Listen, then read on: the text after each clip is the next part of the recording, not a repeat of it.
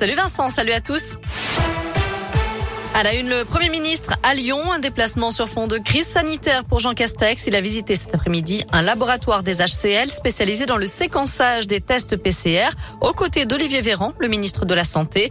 Direction ensuite un centre de vaccination à Saint-Bonnet-de-Mur dans l'Est lyonnais. Il est attendu ce soir à l'aéroport Lyon-Saint-Exupéry où les contrôles sanitaires sont renforcés. Pour autant, la situation sanitaire se dégrade encore. Les autorités ont confirmé un neuvième cas du variant Omicron en France. Il y en a au moins un en Auvergne-Rhône-Alpes. Dans quel département. Dans les établissements scolaires, c'est l'hécatombe. 617 classes fermées cette semaine dans l'Académie de Lyon contre 514 la semaine dernière. 1778 élèves ont été testés positifs contre moins d'un millier la semaine précédente.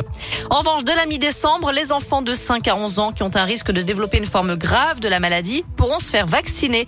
Olivier Véran a annoncé aujourd'hui que le vaccin Pfizer pour ces enfants sera disponible. Les autres devront attendre le mois de janvier. Il refuse de devenir un lycée ghetto, je cite. Les professeurs du lycée Marcel Samba à Vénissieux seront en grève illimitée à partir de lundi. Ils se mobilisent contre la dégradation du climat scolaire, agressions à répétition, déclenchement d'alerte incendie, manque de personnel. Un rassemblement est prévu lundi matin à 10h30 devant l'établissement, puis en début d'après-midi devant le rectorat de Lyon. Dans le reste de l'actu, ce vendredi marque aussi le coup d'envoi de la 35e édition du Téléthon. 30 heures d'émission en direct sur France Télévisions avec des milliers d'animations partout en France pour récolter un maximum de dons pour la recherche sur les maladies rares. Un seul numéro à retenir pour faire un don, le 36-37. Le parrain cette année, c'est Soprano.